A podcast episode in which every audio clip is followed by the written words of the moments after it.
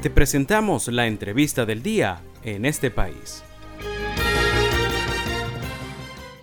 Vamos a saludar, darle la bienvenida a Gabriel Cabrera, él es un ambientalista que ha dirigido un documental sobre la grave situación que se está presentando en Venezuela con la contaminación, especialmente con la contaminación eh, petrolera, los derrames petroleros.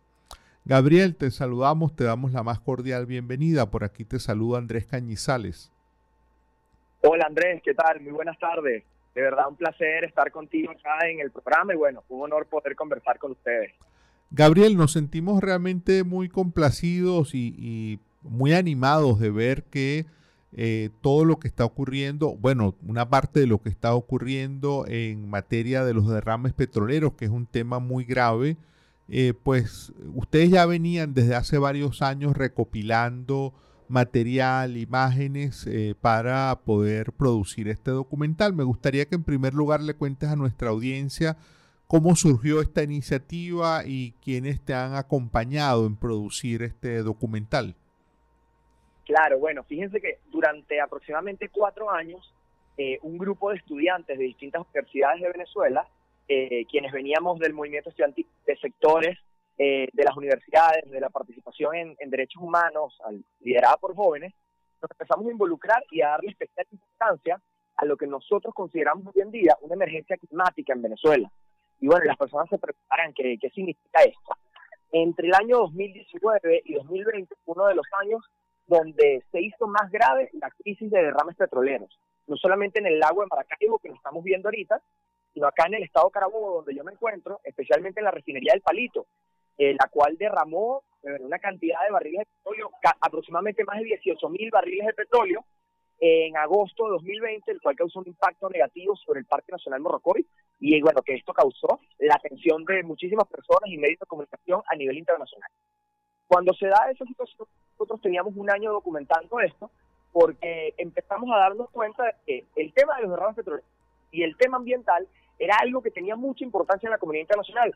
La Unión Europea, otros países de América Latina, Estados Unidos, eh, comenzaban a encaminarse eh, a mayor plenitud a lo, que era la responsabilidad de los estados sobre el cambio climático. Y nos dimos cuenta que en Venezuela, pues bueno, teníamos una situación bastante grave que todo se estaba atendiendo y que a diferencia de lo que piensan la mayoría de las personas, no es una discusión del primer mundo, es una discusión de eh, las comunidades más vulnerables de Venezuela, que son las comunidades de la costa oriental del lago de Maracaibo, del litoral del estado Carabobo y el estado Falcón, que se ven a, que tiene un impacto económico en la zona, ambiental eh, y que por supuesto tiene unas graves consecuencias sociales para nuestro país.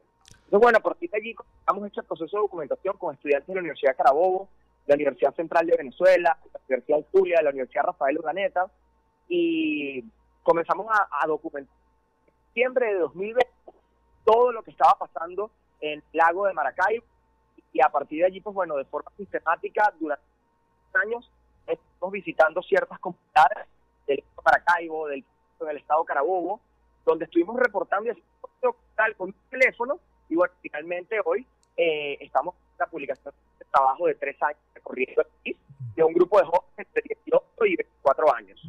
El documental se titula Viernes Negro, una emergencia climática en Venezuela y eh, entiendo que detrás de, esto está una organización de ustedes mismos, jóvenes, venezolanos, eh, una organización llamada Viernes por el Futuro. ¿Y este nombre, Gabriel? Así es, así es.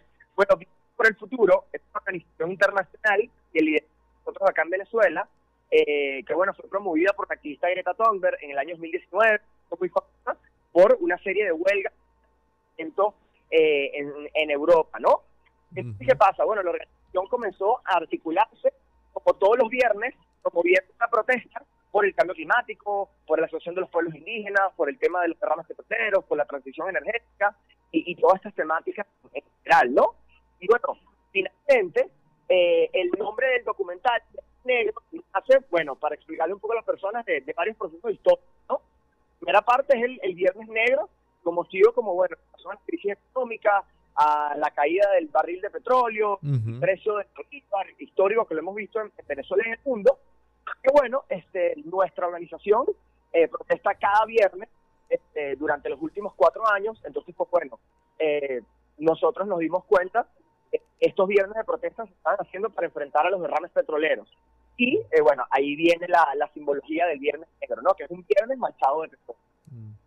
El documental se puede ver de forma gratuita, de forma libre, Gabriel. Así es, nosotros durante un año estuvimos haciendo estreno en Maracaibo, Potamar, Valencia, Barquisimeto, Caracas, y ya finalmente esta semana, eh, con un recuento de todo lo que pasó en 2023, sobre todo con la situación del Verdi, eh, hicimos una remasterización y está publicado en, YouTube. Yo invito a todas las personas a que pongan Viernes Negro, una emergencia climática en Venezuela, y lo van a encontrar de primerito, apenas publicado hace tres días. Viernes Negro, una emergencia climática en Venezuela. Eh, Gabriel, te agradecemos mucho. No sé si quieras agregar algo más a esta conversación. Bueno, en verdad, es por el espacio. Eh, recientemente salía una estadística de la Universidad Johns Hopkins de Boston, en Estados Unidos, que decía que el 30% de las noticias en América Latina deberían estar relacionadas hacia los problemas con el cambio climático, eh, medio ambiente y su relación con los derechos humanos, y bueno, hoy en día solo ocupa el 2%. Entonces, bueno, el trabajo que están haciendo ustedes nos ayuda a poder visibilizar esto y a poder aportar ese porcentaje a visibilizar esta cuestión tan importante acá en Venezuela y en América Latina.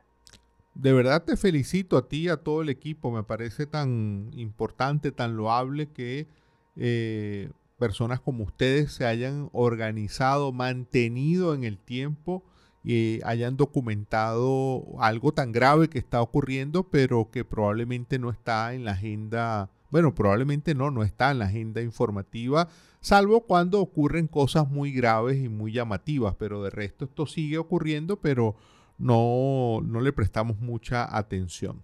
Eh, muchísimas gracias, Gabriel, de verdad felicitaciones por este trabajo. Muchísimas gracias a ti, todo equipo.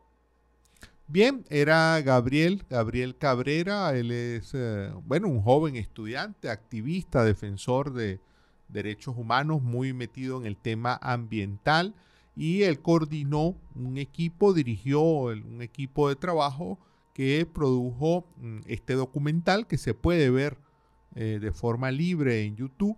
Viernes Negro, una emergencia climática en Venezuela enhorabuena, digamos, al equipo que, ha llevado adelante este trabajo.